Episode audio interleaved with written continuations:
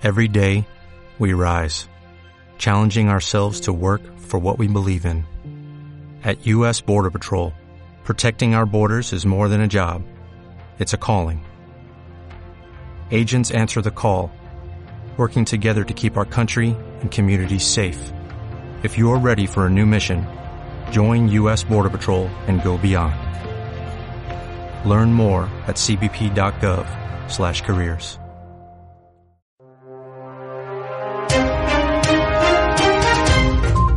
En Radio Naval presentamos Estar Bien, un espacio de información y conversación del Servicio de Bienestar Social de la Armada en conjunto con la Dirección de Sanidad.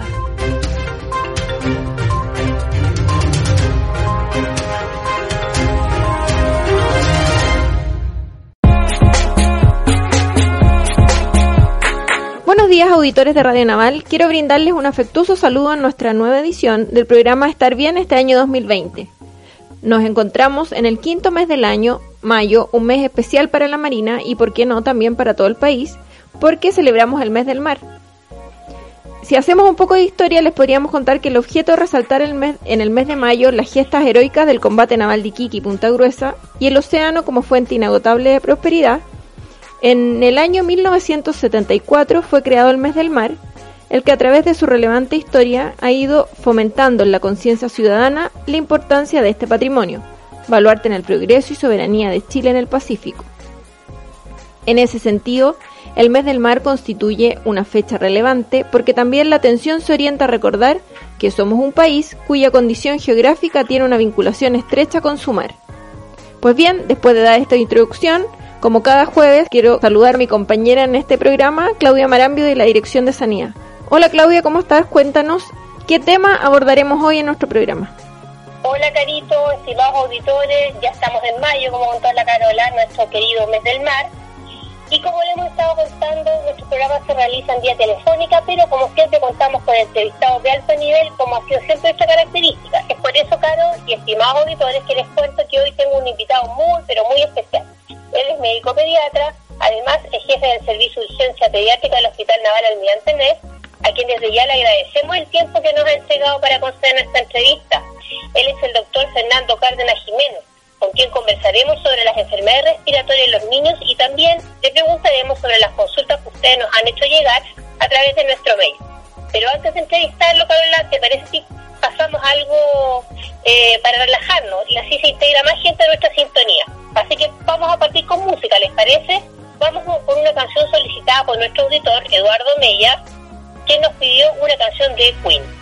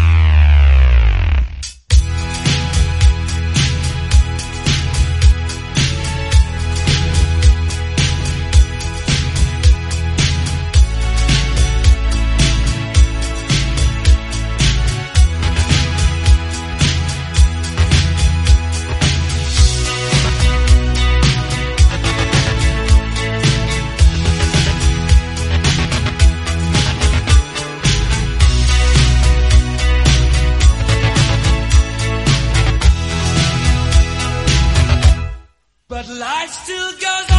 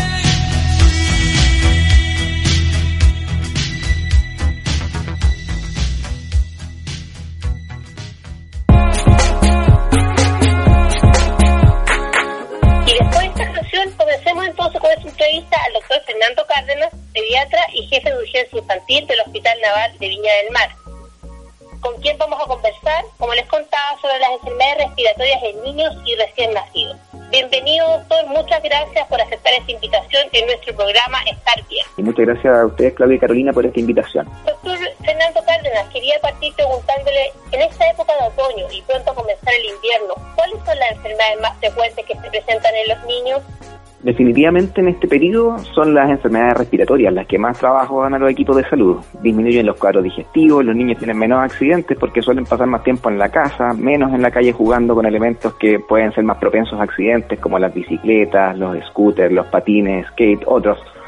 Así que en este periodo priman las infecciones respiratorias de todas maneras. Doctor, ¿cuáles son los síntomas más característicos de una enfermedad respiratoria y que nosotros podemos detectar en nuestro hijo? En primer lugar, hay que tener en cuenta que la rinorrea o la presencia de mocos que pueden ir desde transparentes a amarillo verdoso, estos eh, en todo cuadro respiratorio hay que tener en cuenta que al final se van a producir un viraje de coloración hacia una coloración más amarillenta y verdosa, lo que no significa que haya que, tener que administrar antibióticos necesariamente, especialmente si estos van en regresión o quitándose mm, cerca de los siete días. Por otra parte tenemos la tos, que inicialmente suele ser seca, después va volviéndose más secretora o húmeda. Este es de los síntomas en los que a pesar de la resolución de la enfermedad respiratoria pueden mantenerse más tiempo. Así que si el niño se ve bien, la tos va en disminución y también van en disminución los otros síntomas, uno puede esperar fácil que la tos dure eventualmente hasta un mes. El otro síntoma habitual es la fiebre, que es un mecanismo de defensa. Uno tiene que procurar bajarla solo si es muy alta, y esto hablando de más de 39,5 habitualmente. Eh, o si es muy sostenida en el tiempo. Eh, si dura más de tres días, uno podría pensar en algo más urgente. Y en algunos de los virus incluso puede durar hasta siete días. El manejo va a ser con desabrigo, uso de paños tibios en axilas, cuello e ingles, o en el caso de ser de más de 38,5, ahí uno podría usar algún eh, antiinflamatorio o antipirético como el paracetamol en la dosis que le entregó su pediatra en el control de niños sanos. Y esto es algo en lo que todos debiéramos educar. Referente a lo mismo, ¿cuándo es necesario que debamos acudir urgencia con los niños? Frente a qué síntomas debemos estar alerta y tomar la decisión de acudir al hospital. Bueno, como estábamos diciendo recién, la fiebre que dure más de tres días o sea muy elevada de más de 39,5 o que no se da con las medidas habituales de medidas físicas y, uso de paracetamol. La dificultad respiratoria es otra de las cosas por las que habría eh, que consultar necesariamente. Dificultad respiratoria vamos a decir cuando hay una respiración apurada, cansada, a pesar del niño estar en reposo, con movimiento repetido de la nariz o de la piel debajo de las costillas o entre las costillas, o un cabeceo constante en todas las respiraciones esto es especialmente importante si no, si no se quita con un buen aseo nasal o con un tratamiento broncodilatador, especialmente si este ya fue indicado. El decaimiento excesivo también puede ser eh, una cosa por la que hubiera que consultar en la urgencia, especialmente si no se quita cuando uno baja la fiebre, o el rechazo alimentario total en el caso de los lactantes y preescolares. Cuando son niños mayores, el dolor torácico, especialmente si este es cuando están tomando aire, puede ser una expresión de neumonía, por lo que también debiera ser un motivo de consulta. Doctor, un tema importante, ¿cuál es la edad de mayor riesgo para enfermedades respiratorias? ¿Y existe una época del año en la que, en la que hay que tener más cuidado?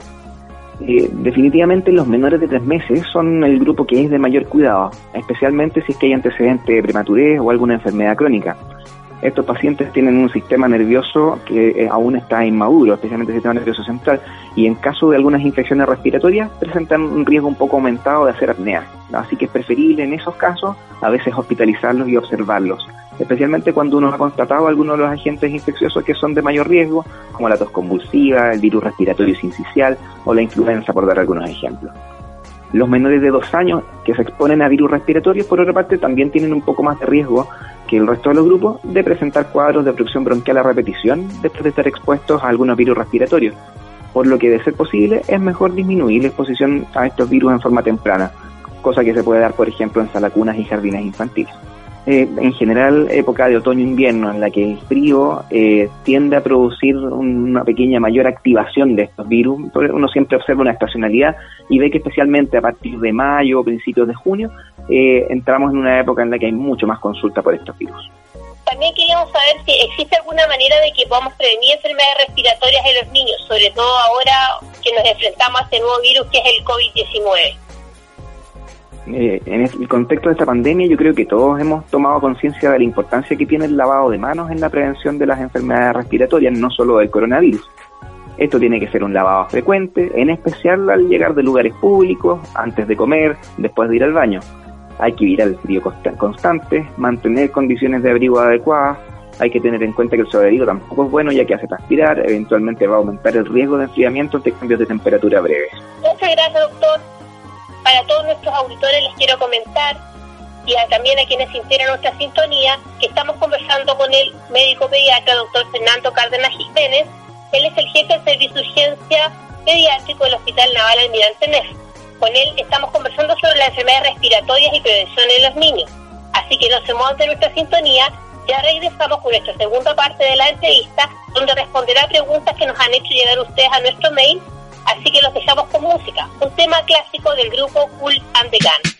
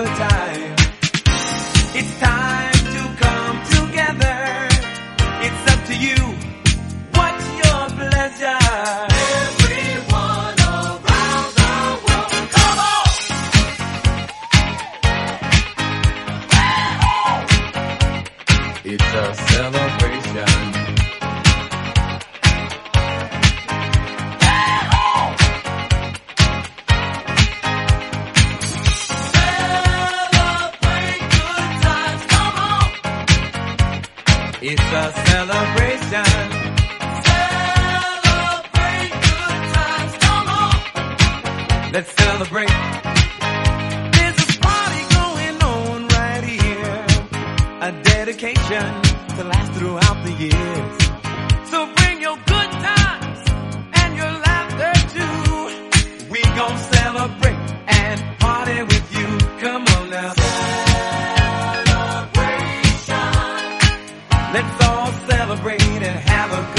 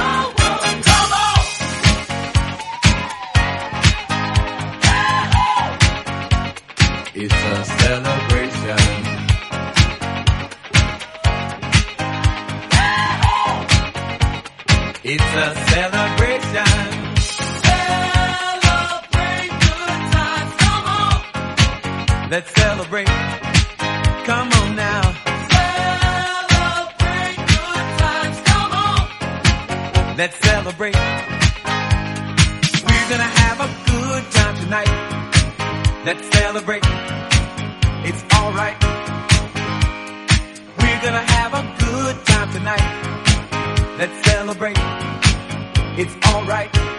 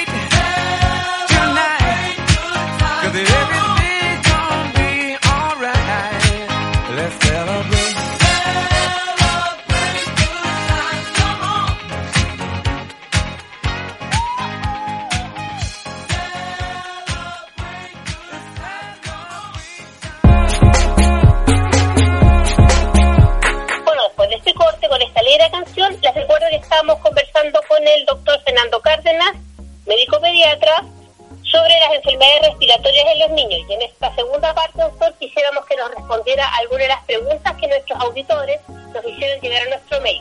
Carolina, ¿te parece si partes tú con las preguntas? Gracias, Claudia. Doctor Cárdenas, recibimos varias consultas a nuestros auditores sobre enfermedades respiratorias y una de ellas es cuál es la diferencia entre tos seca y tos húmeda, una duda que siempre tenemos las mamás.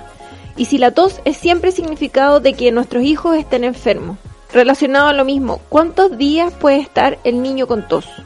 Bueno, en respuesta a la primera pregunta, la, la diferencia entre tos seca y húmeda es esencialmente la presencia de secreciones respiratorias. En el caso de los adultos, eh, esta puede ser expectorada, pero en los niños la mayoría de las veces eh, van a deglutir o tragar eh, esta secreción. Así que cuando uno escucha una especie como de olla porotera y cuando están tosiendo, uno habla más bien de tos húmeda. Eh, este, esta tos húmeda la mayoría de las veces va a ser expresión de una descarga posterior, que es la caída de los mocos hacia la faringe, eh, que va a producir tos por un reflejo, que es de protección de la vía aérea. Así que la tos en sí es un mecanismo de protección eh, y no siempre tenemos que pensar en cortarla. Y una de las toses clásicas en la pediatría es la tos de perro o de foca que escuchamos en algunas laringitis, que tiene un cambio marcado de tono que indica una obstrucción que está un poquito más abajo de las cuerdas vocales, que a veces puede ser significativa. En esos casos, cuando es muy marcada o se acompaña de otro ruido respiratorio, hay que preferiblemente consultar en urgencia. Eh, y hay algunas enfermedades respiratorias que inician con tos, que inicialmente es seca y después muy secretora o húmeda. En esos casos muchas veces es necesario acompañar con una kinesioterapia adecuada para poder eh, aumentar el grado de expectoración, especialmente en los niños que, que tienen una tos un poco más inmadura, los lactantes o niños que tengan enfermedades crónicas de base, que, que tengan alteraciones de su tono muscular, por ejemplo. En cuanto al tiempo de, de tos que puede tener un niño, es súper variable. Como les comentaba, puede ser fácil a veces hasta un mes después de un cuadro respiratorio, pero eso siempre que uno vea que en general va en mejoría eh, constante. Por otra parte, ah, no, no siempre la tos significa que el niño esté eh, enfermo necesariamente. Hay niños que en su condición de base, por ejemplo, los pacientes con rinitis alérgica, van a tener tos casi todo el año, especialmente tos matutina en las mañanas, asociado a picazón de la nariz o la faringe. Eh, y estos niños son niños que se manejan con medidas generales y eventualmente algunos antihistamínicos antialérgicos. Otra pregunta, doctor, que los médicos suelen recetar el uso del PUF o nebulizador preventivo en casi todos los casos de enfermedades respiratorias. ¿En cuáles es recomendado y en cuáles no? Eh, los inhaladores de dosis medida o PAS, eh, que se indican con mayor frecuencia en general en las infecciones respiratorias agudas, suelen ser broncodilatadores y sirven específicamente para los cuadros que se acompañan de obstrucción bronquial. Esto, por ejemplo, en las crisis asmáticas, las bronquitis agudas obstructivas o bronconeumonía. O en pacientes que tengan efectivamente receptores para que hagan efecto estos fármacos. Por lo tanto, la indicación es principalmente en pacientes que tengan un asma diagnosticado. En aquellos en los que no tengan un asma diagnosticado, debiera ser indicado solamente si tienen ruidos pulmonares compatibles con obstrucción bronquial eh, y debiera ser su uso siempre con espaciador o aerocámara si es que uno dispone de ellos en la casa, debieran ser usados solo si es que a pesar de un buen aseo de la nariz eh, se mantiene una dificultad respiratoria permanente. Y esto en niños mayores de 6 meses, porque antes de esa edad no están generados los receptores habitualmente como para que tengan efectos estos broncodilatadores. Doctor, otra inquietud. ¿La vacuna de la influenza disminuye las posibilidades de tener otro tipo de enfermedad respiratoria? No, la vacuna de la influenza lo que va a disminuir específicamente es el riesgo de contagiarse de las cepas específicas de influenza que están contenidas en esa vacuna. Eh, estas cepas son elegidas en base a las que se presentaron con mayor frecuencia eh, en la vigilancia que se produjo en el hemisferio norte en época de otoño-invierno cuando nosotros estábamos en verano. Eh, por lo tanto, nosotros tenemos en ese sentido una ventaja, porque vamos a tener más o menos visto qué es lo que viene para acá sí hay que tener en cuenta que muchas veces las, enfermedades respiratorias pueden estar dadas por más de un agente germen, por lo que estar protegidos contra la influenza puede disminuir la severidad, la severidad de las infecciones respiratorias que de otro modo hubieran sido más graves. Otra consulta eh, que realizaron unos padres a nuestro mail. Si mi hijo antes del año tiene tos, ¿uno le puede dar algún jarabe o desde qué edad recomiendan los jarabes para la tos en niños? En general los jarabes para la tos tienen poca indicación en pediatría. Cortar la tos puede ser contraproducente porque se acumulan más secreciones, se genera un, caldo de cultivo para otros virus y bacterias. Y por otra parte, los expectorantes homocolíticos, que también son jarabes de uso habitual, pueden producir secreciones de peor sabor y olor que generan náuseas en los niños y eventualmente más vómitos, por lo que tampoco tienen mucha indicación formal ya que la mayor parte de los episodios de todo se dan por descarga posterior de la secreción nasal, estos mocos que caen a la faringe, el aseo nasal, el aseo nasal es el que tiene el rol más importante en disminuir este síntoma. Y en caso de obstrucción bronquial es mucho más importante disminuir esta obstrucción con el broncodilatador y acompañar de kinesioterapia respiratoria a los niños más pequeños que no tengan una tos efectiva o que por otra patología no puedan efectuar bien su secreción. Doctor, ahora que estamos en otoño y hay días de viento, sobre todo en las tardes, ¿el viento puede afectar el sistema respiratorio? ¿El polvo en suspensión puede afectar el sistema respiratorio? Eh, eh, en general el otoño y el invierno son épocas de un poco menor polvo en suspensión porque hay un ambiente un poco más húmedo que tiende a caer un poquito más el polvo con la lluvia especialmente. Eh, se produce descenso y arrastre de este polvo a diferentes causas de agua o el mar, por lo tanto suele haber menos reactividad o eh, síntomas de alergia, que son los que habitualmente están causados por los ácaros que están en este polvo. Y hablamos también eh, sobre el tiempo, ¿no es cierto?, la estación. ¿Qué tipo de calefacción favorece o desmejora cuadros bronquiales? En general, la calefacción a línea o a parafina, especialmente si no tienen un buen tiraje o salida de los gases y el humo emanado de la combustión, pueden francamente producir deterioro de los cuadros respiratorios, en especial cuando son pacientes con enfermedades respiratorias crónicas como el asma o la rinitis alérgica. Por eso es preferible la calefacción a gas, eléctrica, infrarroja, que siempre por supuesto tienen que estar bien vigiladas. Por otra parte, las estufas modernas en base a parafina y que están acompañadas de convección también tienen métodos más lentos de combustión y filtros que disminuyen el riesgo de complicaciones respiratorias. Otra pregunta que también es interesante en nuestros auditores es si existe alguna contraindicación o alergia para niños con problemas bronquiales, si es que le tienes que dar algún puff y este sirve y si este sirve efectivamente para todos los niños. Bueno, todo medicamento es potencialmente productor de alergia, así que a menos que haya un antecedente de alergia a alguno de los componentes del inhalador que se va a usar, no debiera estar contraindicado por esa causa. El uso abusivo de broncodilatadores, por un lado, puede producir taquicardia, eventual descompensación en pacientes con enfermedad cardíaca o malformaciones cardíacas conocidas. Por lo tanto, en este grupo de pacientes siempre es mejor conversar con el cardiólogo la indicación de los broncodilatadores, especialmente cuando van a estar de base en su casa y no van a ser indicados por un especialista. Aprovechamos también, doctor Carmen, acá hay una pregunta relacionada con enfermedades respiratorias y el COVID-19, que hasta hace poco suponíamos que no afectaba a los niños y ahora sabemos que incluso dos recién nacidos contagiaron la enfermedad. ¿Algún consejo, medida de prevención que nos pudiera entregar sobre este tema? Bueno, lo que se ha hecho hasta ahora son las recomendaciones que, basadas en la escasa evidencia que todavía tenemos al respecto, parecen ser las más efectivas en relación al mecanismo de contagio de este virus. El lavado de manos frecuente, enseñar a nuestros niños a toser de manera adecuada, cubriendo la boca con el pie del codo y no con la mano, evitar de ser posible el salir de casa y especialmente a lugares concurridos, eh, no debiéramos ir a lugares concurridos con nuestros niños, el uso de mascarilla en lugares en que se tenga contacto con personas que estén fuera del núcleo familiar, hay que mantener el distanciamiento social preventivo. Yo en este contexto apoyo con mucha fuerza el hecho de que se hayan suspendido las clases, puesto porque si bien eh, lo habitual es que los niños no se enfermen de gravedad, sí son vectores de transmisión para los adultos y en especial para los adultos mayores, y los niños son seres súper sociales, a los que les es casi imposible mantenerse alejados de otros niños o evitar compartir sus juguetes o expresiones de cariño. Por lo tanto, sus juntas son de alto riesgo de transmisión. Ya más adelante vendrá el tiempo de volver a abrazar a los abuelos, pero dada el alza, el alza importante de casos en esta última semana, creo que todavía no estamos en esa etapa. Muchas, muchas gracias, doctor Fernando Cárdenas Jiménez, por compartir este espacio y sobre todo responder las preguntas de nuestros auditores. Aprovechamos también de enviarle un saludo muy afectuoso a tu padre, cardiólogo, el doctor Fernando Cárdenas Narváez, a quien le tenemos mucho cariño y es muy querido por nuestros beneficiarios. Así que dale un abrazo grande de parte de nosotras para él. Bueno, para finalizar, y como es la costumbre de este programa, nuestro invitado puede pedir una canción. ¿qué canción le gustaría solicitar? Ahí mi, mi alma de músico agradece poder escuchar la canción Kaylee del grupo Marillion.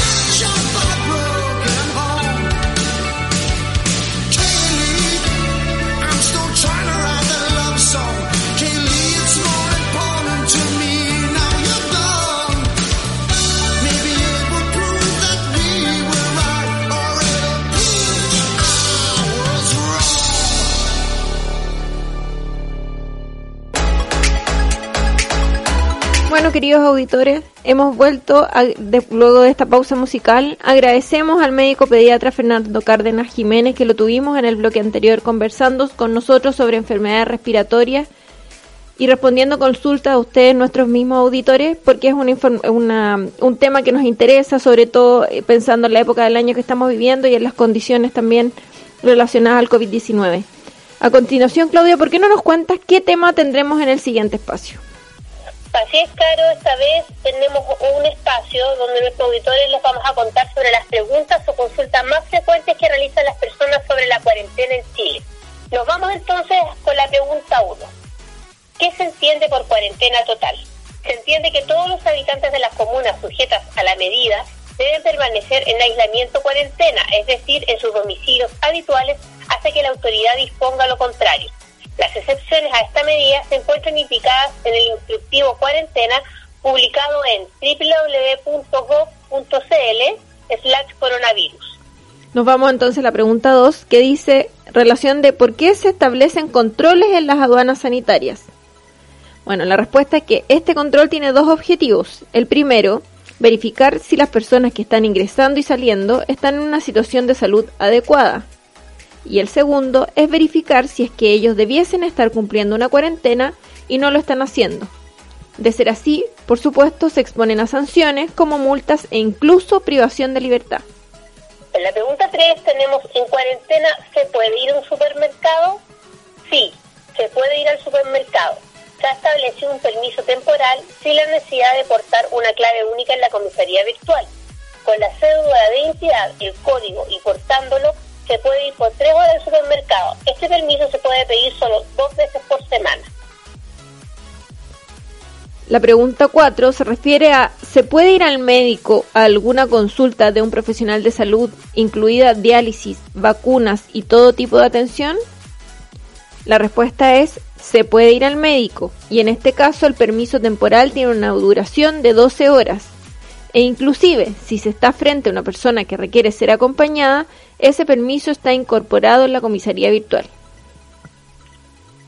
Pregunta 5. ¿Se puede asistir a un funeral? ¿Qué pasa si el funeral es en un lugar que está en cuarentena? Se puede asistir a funerales de familiares directos y si es dentro de la misma región hay un permiso de 5 horas. Si es fuera de la región hay un permiso de 24 horas, pero al volver se debe cumplir cuarentena. Si el funeral es en una zona acordonada o en cuarentena, al volver al hogar también se debe cumplir la cuarentena de 14 días. Pregunta 6.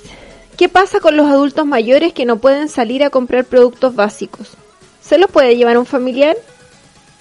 La respuesta es, es clave que los adultos mayores no salgan a la calle y por eso es vital que puedan contar con el apoyo de familiares y seres queridos y que aquellas personas que trabajan en su cuidado puedan, puedan ir a su trabajo.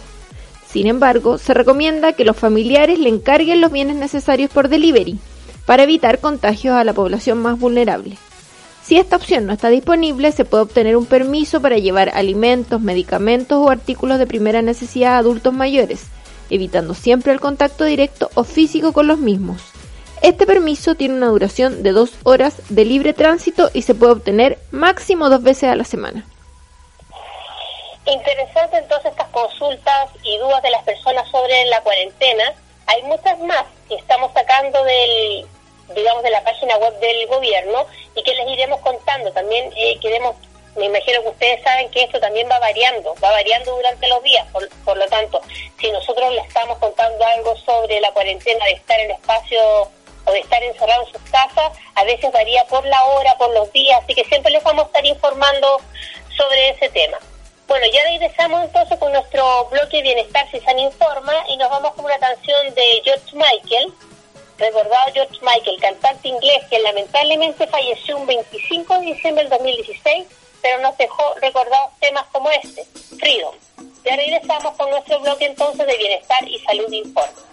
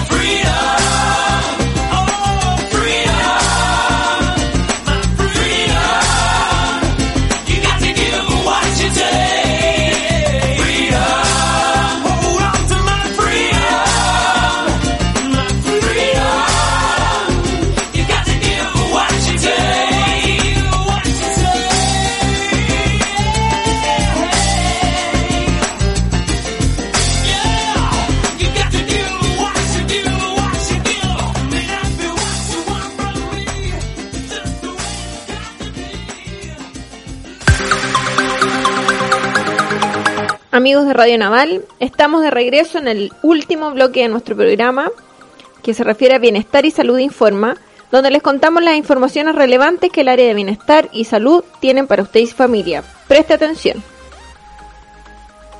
Les recordamos que no olvide soporte voluntario al Banco de Sangre del Hospital Naval de Viña del Mar. Recuerda que una gota de sangre salva vidas. Consulta y solicitud de horas al celular 993 20 7395, el cual recibe solamente llamadas. Dependemos de tu generosidad. Durante el mes de mayo, la Asistencia Social del Departamento de Bienestar Social Valparaíso organizó un ciclo de videoconferencias orientados a apoyar a la familia naval con informaciones y herramientas para que tengan una mejor calidad de vida en tiempos de distanciamiento social.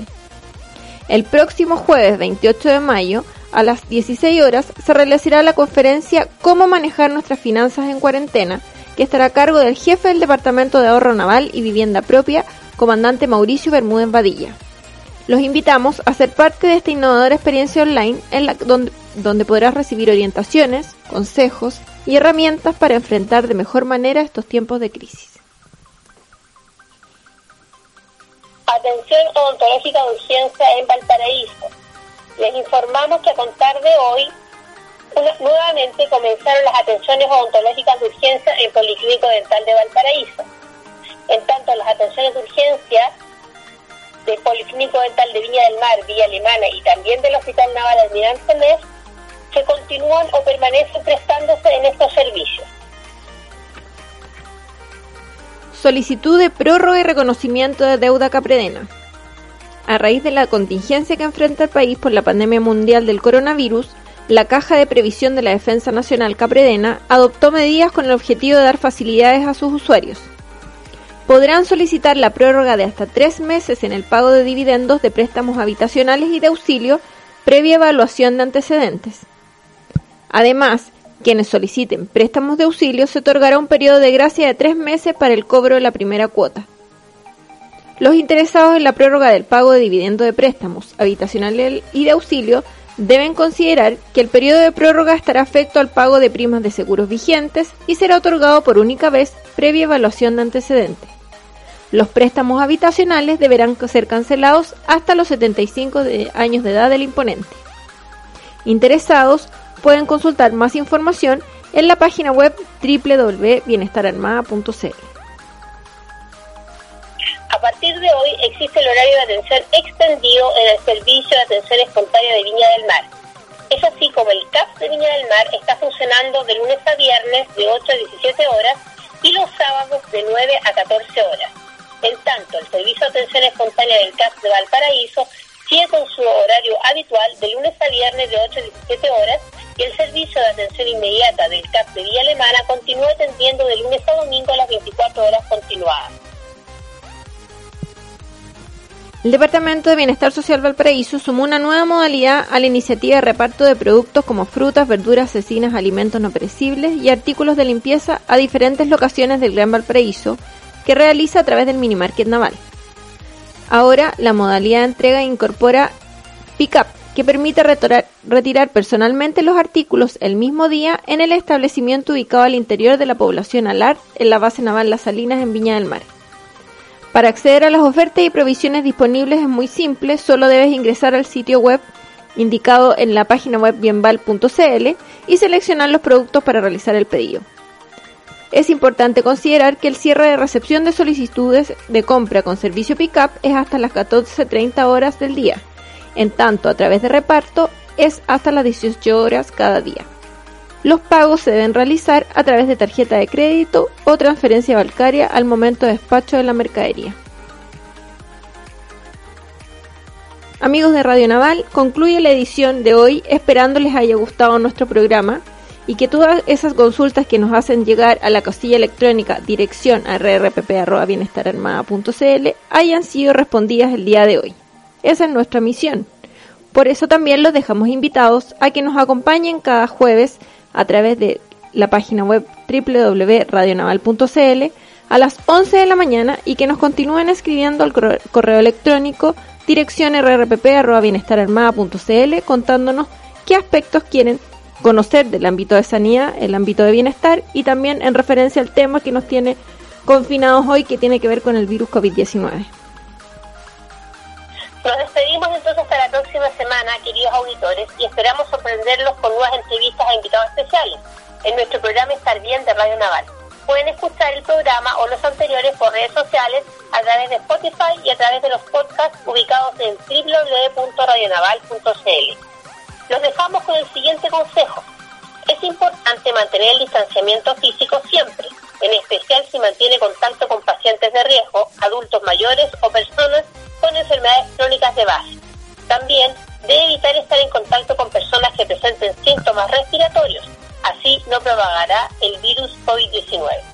Cuídense, cuiden a los demás y hasta la próxima semana. Nos vemos.